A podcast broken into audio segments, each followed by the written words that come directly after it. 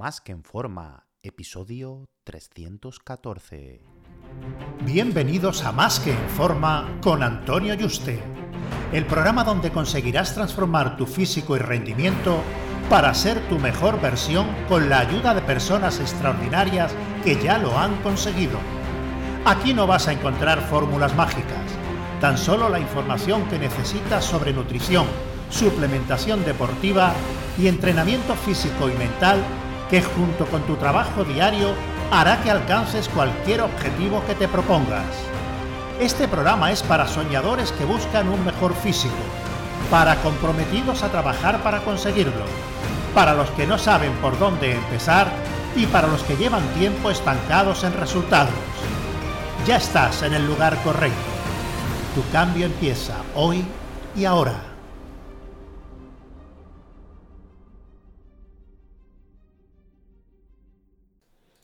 Ya sabes que si quieres que trabajemos juntos para ayudarte con tu dieta y entreno y llevarte el seguimiento para que consigas ese cuerpo fitness que quieres en el menor tiempo posible, agenda una cita por teléfono conmigo gratuita en antoniuste.com barra ayúdame. antoniuste.com barra ayúdame. Ayúdame sin tilde. La mayoría de la sociedad, en algún momento de su vida, hasta los mayores campeones del mundo de culturismo, fitness o atleta olímpico, han experimentado el tener ansiedad por la comida basura.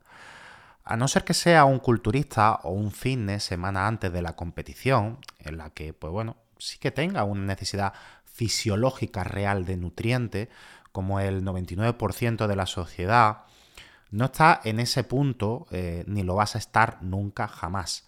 Eh, esa persona mm, no tiene una necesidad fisiológica real por la comida y sobre todo por eh, carbohidrato o dulce y todas estas cosas, ¿no? Es decir, que el que lleva unas semanas a dieta o una semana o tres días que atiborrándose anteriormente a carbohidrato, que ni siquiera le ha dado tiempo a que se reduzcan sus niveles de, de glucógeno ni de carbohidrato, al día siguiente de empezar el primer día de la dieta te llega y te dice, o incluso a la semana, necesito azúcar, el cuerpo me quiere azúcar. Y bueno, cada vez que alguien me dice que la dieta tiene muy pocos carbohidratos y que por eso no tiene energía para acabar el día, uff, es que desde como me ha bajado tanto los carbohidratos es que me mareo, es que eh, no tengo fuerza, me siento muy débil y que el cuerpo pues le pide carbohidratos por tener que trabajar ocho horas sentado y una horita de pesa mm, cochinera, aquí en Andalucía, mm, cochinera a lo que eh, nos referimos cuando hablamos de eso es que se hace a, baja intensidad o que bueno, que no lo hace de forma muy intensa cualquier actividad, ¿no? Sino que te toca, toca un poco las narices, por decirlo así, ¿no? En esa hora de, pesa. Cuatro veces en semana solamente, mm, me imagino, como en los dibujos y en las series, sacando un hacha y cortándole la cabeza en ese momento a los Dexter Morgan, ¿no? Pero bueno, y en ese momento ya rebobina y, ah, no, lo he imaginado en, en mi mente y no voy a hacer eso, ¿no? Así que bueno, menos mal que trabajo online, eh, y porque lo único que conseguiría es destrozar al final mi caro monitor cuando tengo a la persona en el teléfono o en una videoconferencia, ¿no? Bueno, ya broma aparte, porque esto es una broma, lógicamente, ¿no? Eh, ya en serio, sí que cansa bastante el que te lo digan todos los días durante décadas.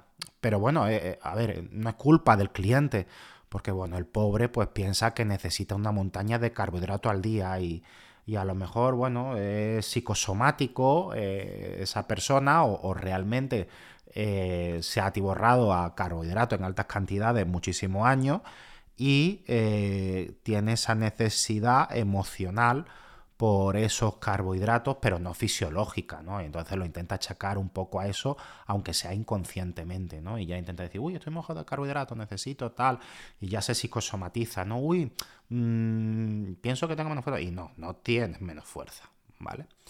La realidad es, como si te dice el cliente, eh, te pongo el mismo ejemplo, ¿vale?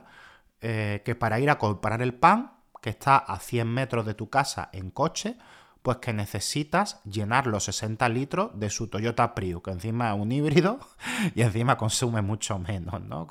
Con, su motor eléctrico también.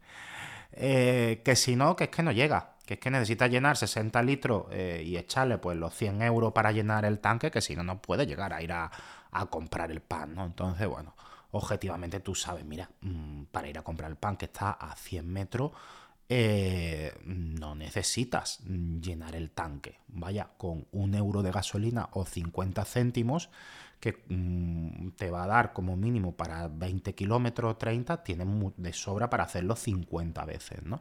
Si te dijera que tienes que ir de Málaga o Madrid a, no sé, a Italia, pues sí, todavía. A ti sí que tienes que llenar el tanque, incluso varias veces, ¿no? Que el símil con los carbohidratos. Pero no es el caso. Para que te pongo un ejemplo para que a nivel fisiológico veas eh, lo ridículo, entre comillas, que, es, ¿no? A, nivel fisiológico. Tú dices, bueno, Antonio, realmente tampoco se necesita. Ahora, cuando te explique, te haga los cálculos y te diga las matemáticas, los consumos de cada cosa, vas a ver la sobreestimación que hace todo el mundo y la cantidad que piensa todo el mundo de carbohidratos que hacen falta y que realmente no hacen falta ni, ni una décima parte de lo que se consume. Se están perjudicando ellos mismos, ¿no?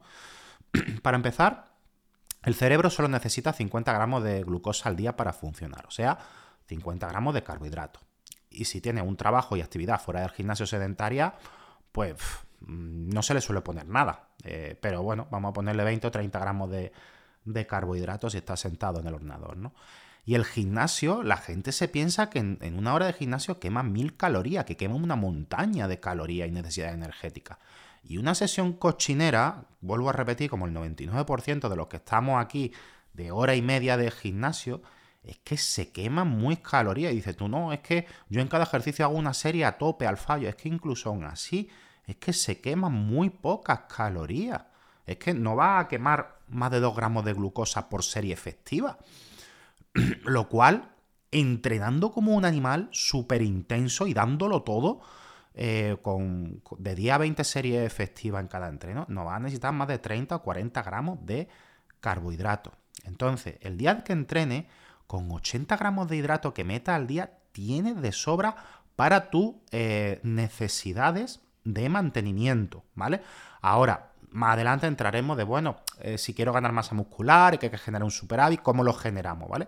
Pero a nivel energético, eso es lo que necesitas y no necesitas más para mantenerte y afrontar todas esas necesidades corporales y de ejercicio que estás haciendo. Ahora, si no tienes un trabajo sedentario aparte del gimnasio, o aunque, o si no eres un deportista de, de gimnasio de fuerza, y bueno, sí debe hacer entreno de fuerza, sea el deportista que sea siempre, ¿no?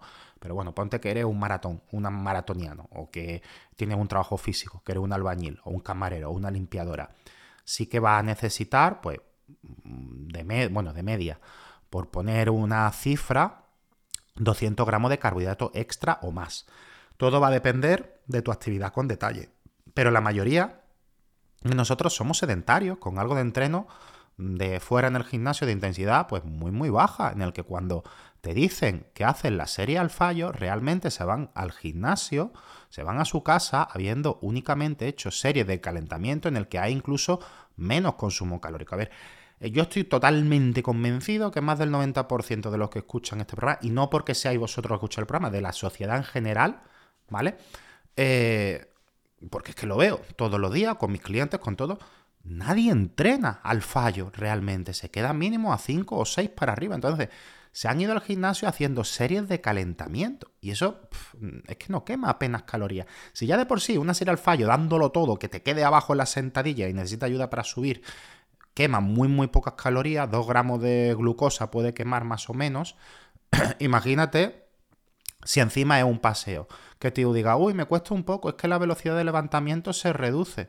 Eh, imagínate si, mm, si ni siquiera llega al fallo y te quedan 5 o 6, ¿vale? Que eso es la mayoría. La mayoría, cuando ya le va costando un poquito, lo deja. Dice, uy, yo no puedo más. Cuando ya tiene que luchar un poco la repetición, lo deja y le puedes sacar 3 y 4 más seguro, incluso 5 o 6, porque yo me pongo con clientes, me pongo con gente a ayudar y dicen, uy, venga, ya llegó al fallo, cuando le cuesta un poquito, lo deja. Y tú le aprietas, aprietas, aprietas y aprietas, y al final la persona le acaba sacando 10 más y le digo, estabas calentando. Digo, y esta era tu serie efectiva, supuestamente que tú le pones a tu entrenador que llega al fallo y luego te vas a otro ejercicio. Digo, es que así no vas a progresar, porque es que no te, te estás quedando muy, muy, muy alejado del fallo. O sea, no le estás mandando la señal al cuerpo de que cree músculo, porque estás calentando y dices, uy, es que me, me estaba costando. Sí, pero es que desde que te empieza a costar y la velocidad del levantamiento se reduce hasta que realmente llega el fallo, mmm, quedan muchas repeticiones. A mí me gusta, esto se ve muy, muy bien en un culturista profesional que te recomiendo que le eche un vistazo que se llama Jordan Peters, ¿vale? Él es un, un culturista profesional de 130 kilos, estamos hablando que él utiliza farmacología, es competidor y todo eso, pero las reglas de intensidad son las mismas. ¿Qué pasa? Que un, profesional, un culturista que utiliza fármaco, mmm, se va a recuperar antes de los entrenos, va a generar más masa muscular en, menos tiempo, pero aquí eh, lo que nos vamos a centrar es que le eche un vistazo a sus vídeos de Instagram o YouTube, Jordan Peters se llama, ¿vale? Con, con J. y él desde que coge el peso, desde la primera repetición, con perdón lo que voy a decir, está sufriendo como una perra. Y tú lo ves y dices, hostia, es que desde la primera repetición le está costando. Y es que es así. O sea, a ti, tú, tu serie efectiva, si tú tienes que hacer 8 al fallo o 6 al fallo, desde la primera repetición te tiene que costar y tienes que lucharla. O sea, si tú vas como un paseo las 4 o 5 primeras repeticiones, es que le puedes sacar más de 15 seguro. Entonces, tú para llegar a 6, 8, incluso 10 repeticiones al fallo, mmm, desde la primera te tiene que costar y, tienes que temblar entre comillas, o sea, la velocidad de levantamiento tiene que costar. ¿Qué pasa? Que eh, la velocidad de levantamiento, imagínate que en una sentadilla a lo mejor, eh, dependiendo de la persona, normalmente una persona llega al fallo cuando eh, llega a 0,25 metros por segundo la velocidad de levantamiento. Es decir, imagínate que tú coges un peso liviano y a lo mejor, no sé, 60 mm, kilos para calentar, ¿vale? En sentadilla hasta abajo, trasera. Eh, puede hacer a lo mejor 20 o 30 repeticiones y la velocidad con la que la haces es a un metro por segundo, la haces muy rápido. Ahora ya, si tú dices, venga, ahora es mi serie en la que tengo que hacer 8 al fallo. Si tú utilizas el peso real, ¿vale?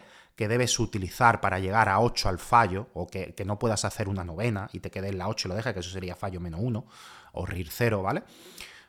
Tú desde la primera, si tú te clavas y, ya te vas a llegar al fallo a 0,25 metros por segundo, que es la media según los estudios que se han hecho, que eso no significa que a 0,25 tú no puedas seguir, a lo mejor tu fallo está en 0,23 o en 0,30. Todo depende de la fibra, de la capacidad del entreno, la biomecánica, mil cosas, ¿vale?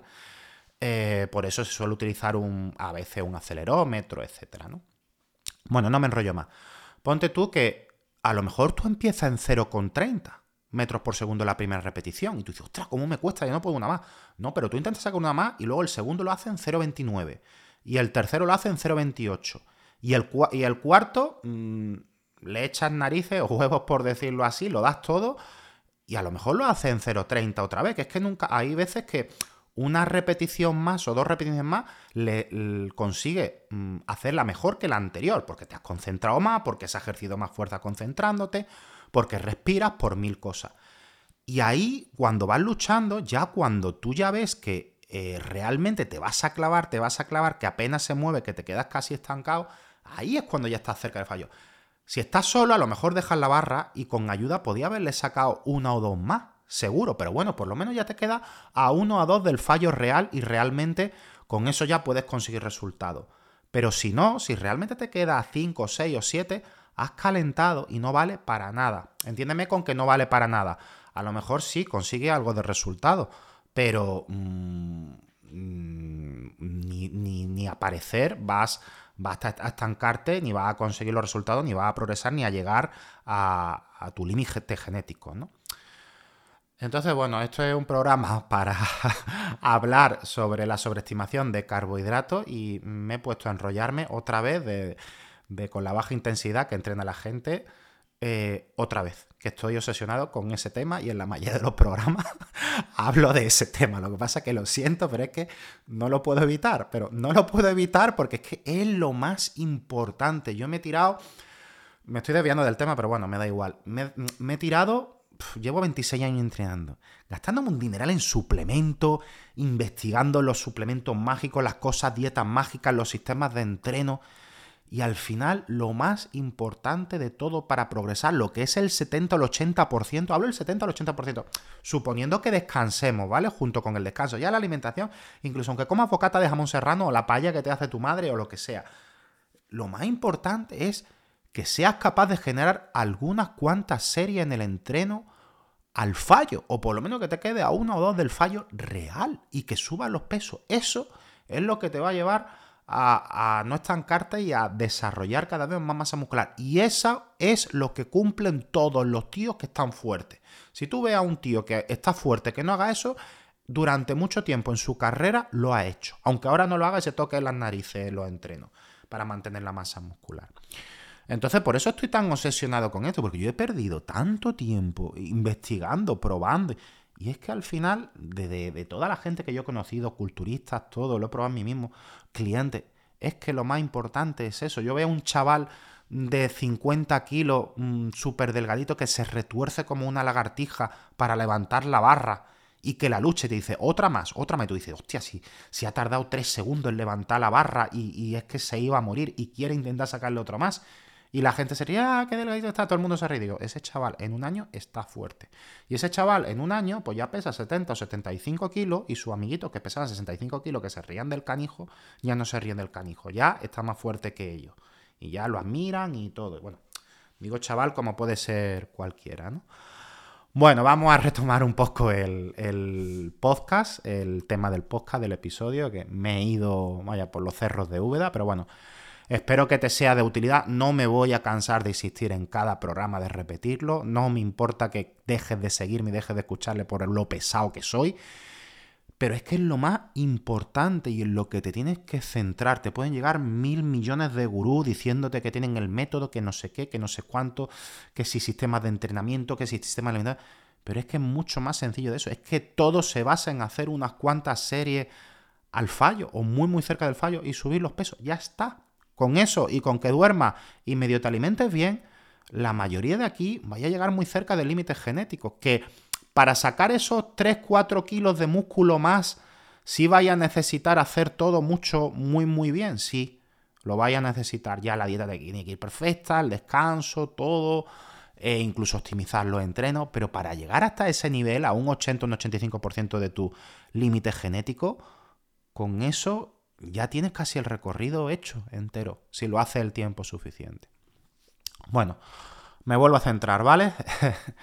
a esto, bueno, se le suma el, error eh, del tema de los carbohidratos, el pensar que por comer una dieta de proteína con verdura y grasa, está en una dieta cetogénica. Si estás metiendo medio kilo de verdura al día, o, o no metes verdura, pero mete alguna pieza de fruta, o 50 gramos de pan, solo con eso al día, no estás en una dieta cetogénica. Ya estás metiendo solo con medio kilo de verdura al día, mm, que mete una ración un par de veces al día de 250 gramos, que es algo muy poquito, es un cuarto de un plato. Son 50 gramos de carbohidratos. Entonces, no es que estoy en una dieta cetogénica. No, chicos, no estás en una dieta cetogénica. Una dieta cetogénica son cero hidratos. Y para entrar en cetosis necesitas un mínimo de 14 días. Entonces, en el momento en el que te comas una pieza de fruta en menos de esos 14 días o verdura, mm, ya no estás en una dieta cetogénica. A mí me hace gracia cuando me enseñan algunos bueno, algunas, algunas personas que lo llevan dietistas o supuestos nutricionistas deportivos, entrenadores. Mira, esta es la dieta cetogénica me ha puesto mi entrenador. Y pone dieta cetogénica y pone verdura y fruta. Digo, pero ¿esto qué dieta cetogénica es? Esto es una dieta baja en carbohidratos, pero no cetogénica. Entonces, eh, un supuesto profesional que no sepa ni lo que es una dieta cetogénica, pues bueno, échate a temblar, ¿no? También si mete algún lácteo o le echas leche al café o azúcar, ya estás metiendo hidratos. No, yo estoy en una dieta cetogénica. Y ahora te pone a analizar la dieta, te pone a analizar todo lo que bebe y come y se, bebe a lo mejor eh, dos cafés al día con leche y azúcar. Y ya estás metiendo 20 gramos de carbohidratos nada más con eso. Digo, pero bueno, entonces, ¿qué dieta cetogénica está hecha? Es decir, que la gente que incluso cree que hace una dieta cetogénica porque no, voy a eliminar los hidratos de carbono, eh, la realidad es que está metiendo bastantes carbohidratos para su actividad. Una dieta cetogénica no puede llevar verdura, ni fruta, ni azúcar en el café, ni leche, ni un trozo de pan al día, porque si no, no se entra en cetosis. Hay que estar a cero hidratos. Y el 99% de las personas que creen que están haciendo una dieta cetogénica no la están haciendo y están metiendo bastantes carbohidratos para lo que ellos piensan. También eh, la sobreestimación de carbohidratos han sumado esta creencia en las marcas de suplementación deportiva y los pseudo entrenadores, como digo, y pseudo dietistas, eh, aunque no me veas, estoy aquí con los dedos haciendo las comillas, ¿vale? Que dicen que es necesario eh, meterse pues 50 gramos de hidrato antes de entrar. No, es que eso se puso muy de moda hace unos años, ¿no? Tienes que meter 50 gramos de hidrato antes de entrenar. Venga, un ciclo de estrino, destroza, 50 gramos antes de entrenar o o a lo mejor, no sé, 200 gramos de arroz cocido que tengan 50 gramos de hidrato. Luego, eh, una bebida con, proteína o aminoácidos, o Peptopro, con péptidos que se asimilan súper rápido, con, 60 o 90 o 100 gramos de destroza, decirlo así. 100 gramos de destroza durante el entreno, eso es una bomba. Y luego encima después, en cuanto acaba otro, pero a ver, que no te ha dado tiempo a... ni necesita el cuerpo todo eso. Que, que en hora y media de sesión de pesa donde realmente hace 10 series al fallo y estos son los gente ya que entrena un nivel muy alto, un culturista profesional, a lo mejor es capaz de soportar más volumen y hace más de 10 series al fallo, pero incluso un culturista profesional de 130 kilos no necesita tampoco esta barbaridad de carbohidrato durante el entreno no va a gastar la media de las personas, que no sea un culturista de 130 kilos, más de 30 gramos de hidrato para ese entreno. Y le están metiendo unos pelotazos al páncreas de insulina que al año mm, o te has vuelto prediabético en el mejor de los casos, o si no, una diabetes de tipo 2. Es que incluso no hace falta que te hinche a dulce. Metiendo esta barbaridad de carbohidratos, es que al final el cuerpo va a crear una resistencia a la insulina. Esto también eh, se ve reforzado erróneamente porque lo ven en algunos culturistas de internet. Son, eh, Milo Sarce, un preparador que utiliza mucho este sistema, las marcas de suplementación deportiva, que ahora hablaré, eh, o, han engañado como chinos, la verdad, aunque no sé de dónde viene esa expresión, porque la verdad es que los chinos son ahora los que le estamos pidiendo todo y eh, son los que subcontratan españoles ahora en todos sitios. Así que yo creo que la expresión debería cambiar. Pero bueno, lo que no te cuentan es que estos culturistas eh, los llevan preparadores o ellos mismos en el que se inyectan insulina exógena, o sea, se pinchan insulina como si fueran diabéticos sin serlo. Antes, durante y después de entrenar para asimilar esos carbohidratos para ahorrarle supuestamente trabajo al páncreas, porque según ellos en el momento del entreno, al estar entrenando, todos esos nutrientes van al músculo y por tanto se ponen más fuertes porque bueno, hay una señal de activación, hay un desgaste y todo va al, músculo directamente. Que yo te diga esto, mm, que yo te dé a conocer, si no lo conocías, esto que hacen estos culturistas, ni se te ocurra probarlo porque te puedes morir de una hipoglucemia. O sea, y muerte real. Puedes morirte en el momento. Se acabó tu vida. ¿Vale? O sea, mueres de una hipoglucemia y es súper peligrosa. Además que, sinceramente, yo a la gente que he visto utilizarla, ni chavales de gimnasio, ni profesionales culturistas, lo he visto que se pongan más fuertes y hayan mejorado por eso.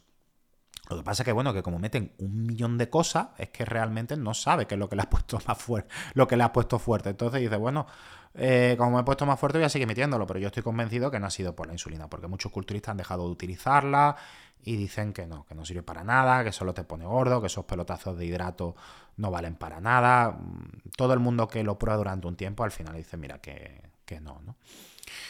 Entonces se utilizan muchos fármacos ya de por sí, estos culturistas que perjudican la salud, como para encima utilizar fármacos que te pueden matar en el día, si no calculas bien literalmente. O sea, eh, si tú no calculas la dosis de insulina para los carbohidratos que te metes o te metes los carbohidratos media hora o una hora más tarde cuando te has inyectado, y es que te mueres de una hipoglucemia, te quedas en el sitio. O sea, tus padres tienen que organizar tu entierro, ¿vale? O sea, entonces, bueno, ya sabes lo que necesita tu cerebro, lo poco que quema en una sala de pesa en hora y media y lo poco que necesita tu organismo para el día a día en carbohidratos. Sí que es cierto que para ganar músculo notablemente, si no el proceso es muy lento, se puede, pero es 10 veces más lento, necesitamos meter más calorías de las que necesitamos para mantenernos, para con ese exceso que el cuerpo utilice parte para crear músculo. Para conseguir ese exceso podemos conseguirlo con proteínas, carbohidratos y grasa. Una vez tenemos cubierto los requerimientos de proteína para ganar músculo, meter más, ¿qué va a ocurrir? pues nos va a dilatar el estómago, nos puede saturar el organismo, crear un residuo de desecho como cetona e intentar convertir esas proteínas de hidrato de una forma metabólica muy costosa energéticamente, sin olvidar al final el, factor bolsillo, ¿no? Las proteínas, las carnes, el pescado, marisco, huevo, eso es lo más caro que hay. Entonces, conseguir un superávit por una sobredosificación de, de proteína, ostras, es que a lo mejor en lugar de 500 euros en comida se te va a 700, 800. Por todos estos contras, quitando el beneficio que sí que es el macronutriente más saciante, en el caso que esté acostumbrado a comer muchísimo y que incluso con una dieta para ganar masa muscular eh, pases hambre, mm, a pesar de este beneficio yo no utilizaría las proteínas por todos esos perjuicios que te comento. Los carbohidratos eh, son los que producen menos saciedad y las grasas, si ya tenemos nuestras necesidades cubiertas para eh, las hormonas, un aporte extra no nos va a aportar un mayor beneficio. Aquí podemos entrar en qué sería mejor según las creencias que hay de que el carbohidrato eleva más la insulina, llegar a ese superávit calórico con la grasa, pero la realidad es que han salido estudios en el que la ternera, por ponerte un ejemplo, ha elevado más la producción de insulina o igual que algún carbohidrato que no recuerdo ahora cuál es porque no tengo el estudio delante. Hay varios sobre ello.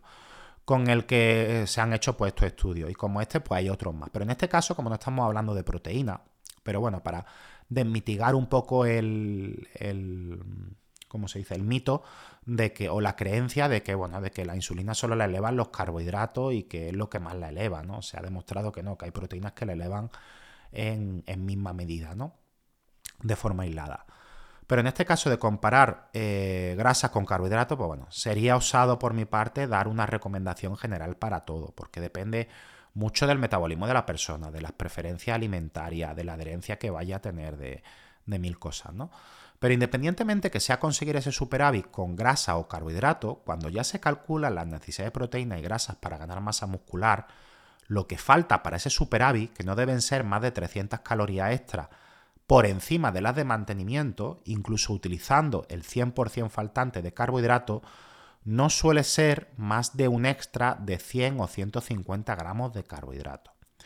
Por lo que, en términos generales, con alguien con propósito de un cuerpo fitness, esto no lo vaya a coger como regla de calcularlo matemáticamente, ¿vale? Esto es algo a grosso modo y una orientación a nivel general que hay que analizar cada caso y va a depender de si una persona pesa 100 kilos de masa muscular o una mujer de 50 kilos no va a ser lo mismo, ¿no?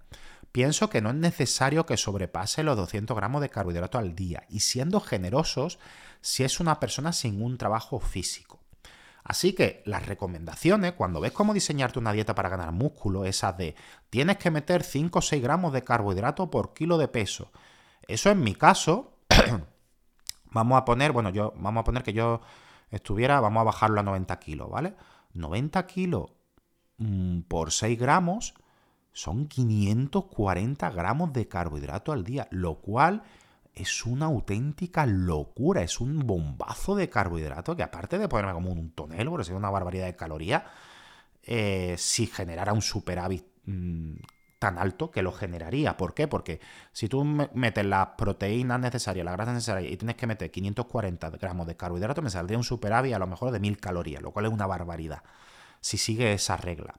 Y me pondría como un tonel. Mm, tendría unos picos de, glucemia altísimos que luego me generarían una hipoglucemia. Que por eso mucha gente que hace este tipo de dieta se queja luego que está todo el día letargado y con sueño. Ostras, es que, eh, Antonio, estoy todo el día cada día con sueño. Digo, a ver, enséñame tu dieta. Y ahora me la enseña, claro, y es que está metiendo 100 gramos de carbohidrato en cada comida. Digo, chiquillo, digo, con 100 gramos de carbohidrato es normal que luego te dé una hipo.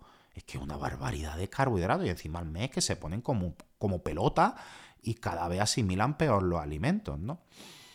Por eso es normal que después de meterse esos pelotazos, cuando sean capaces de ponerse a trabajar o incluso a entrenar sin meterse un café, ¿no?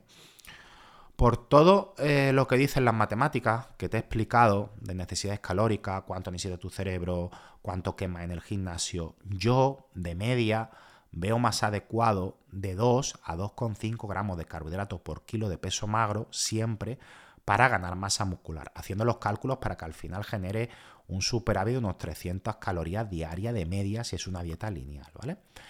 Entonces, bueno, espero que te ayude a reflexionar estas cuentas que te he hecho, que la puedas comprobar por ti mismo por internet si quieres y que se ha sobreestimado y se siguen sobreestimando los carbohidratos a ingerir en el día.